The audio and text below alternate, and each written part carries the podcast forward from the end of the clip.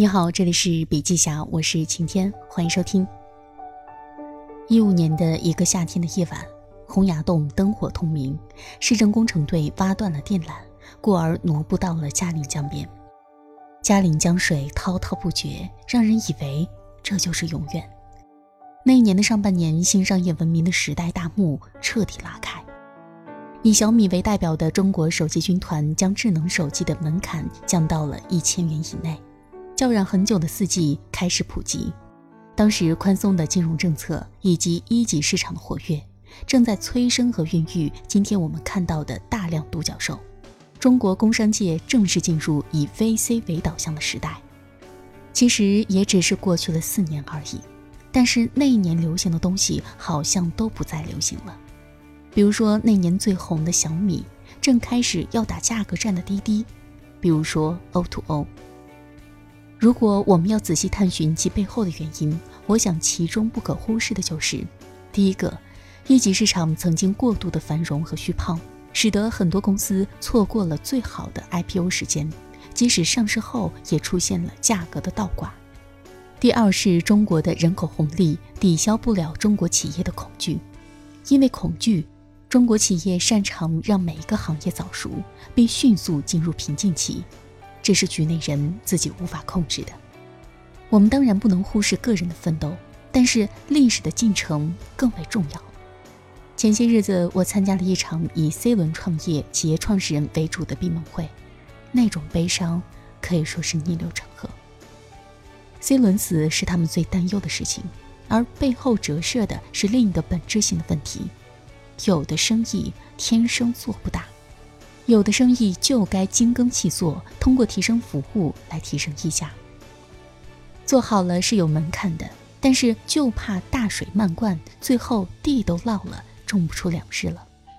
所谓格局和贪婪之间只有一线之差。很多时刻，我更相信的是，巨大的事业选择了你，而不是你缔造了巨大的事业。那些面对 C 轮死的老板，就比更大的老板笨吗？就没有他们勤奋吗？就没有格局吗？废币。很多时候，这不是行当的问题。真正的智慧是，小行当有小行当的生存之道，不可盲目套用大行当的玩法。生意人得活明白，活明白的意思就是得先知道自己恰逢的时代，在自己的壳里做道场。没有大的浪潮时，就养精蓄锐；有大的浪潮，就再次出山。用六个字来说，就是知天命，致良知。一九年的下半年，我们必须明白的是，资本荒已经到来，大量民间资本手上的弹药都没有了，暴雷会持续出现。诺亚不是最后一个，你能想到的应用层面的创新，在中国已经几乎全部做过了。下一波浪潮还在于技术迭代带来的新机遇。活下去意味着一切。放掉估值，好好做利润。打开航旅纵横，我发现一九年的上半年飞了十万八千公里，最多的一个月飞了二十二次。最后一次上飞机前还喝了一瓶红酒，那酸爽的感觉令人不想回想。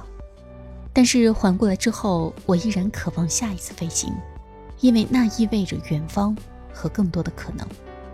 我想，这个世界上唯一一件事情是公平的。那就是每个人只有靠自己的努力去获得真正的尊重。在这一次次的飞行当中，我遇见了很多企业家，他们对未知的热爱、对成功的渴望、对负能量的屏蔽，就超越了常人。他们在各自行业缔造着传奇，他们的专注使得他们的业务好像脱离了大环境的影响。截止七月十二号收盘，做酱油的海天味业市值两千七百六十点零五亿人民币，超过小米一个身位。卖粽子的五芳斋一八年实现全年销售收入四十七点四三亿元，同比上涨百分之十六点二二。掘金东南亚的中国人前三批都已经上岸了，现在还在幻想的人已经晚了。瑞幸上市了，但是还有很多人每天都在骂它。以至于低估了它正在进行的布局。一个起步于安阳的火锅店正在一步一步走向全国，它的客单价高于海底捞，它叫巴奴火锅。这便是我们恰逢的时代，一个繁荣的时代，一个依然繁荣，但不再是撒胡椒面分红了，而是属于聪明人且专注的人，属于奋斗者，属于相信的人的繁荣时代。日语当中有一个词叫做“一生悬命”，这个词是起源自日本古代武士阶层，意思是拼死守卫祖先传下来的一方领地。第一次听到这个词的时候，我便被击中了。这便是我们当下缺失的一种精神。一味的投机主义和享乐主义，以及随波逐流的佛系，毁掉的是我们的压舱石。比起欧美，我们所恰逢的时代依然充满着机遇。我坚定地相信，这个国家的上限远远没有达到。我们有全球最大的存量市场、最齐全的终端制造产业集群，以及最多的渴望改变命运的人。四十年来，我们的经济成就除了得益于全球化、工业化、城镇化，还得益于我们的父辈们相信勤劳致富，相信知识改变命运，相信爱拼才会赢。这依然是我们未来四十年的核心，只是这个时代的知识变了。你要拥有新时代的知识和技能，而不是那些人人都会的东西。只有不可取代的价值，才是真正的知识。我相信理想主义。我也相信现实主义，但是只有善于平衡者才能走向远方。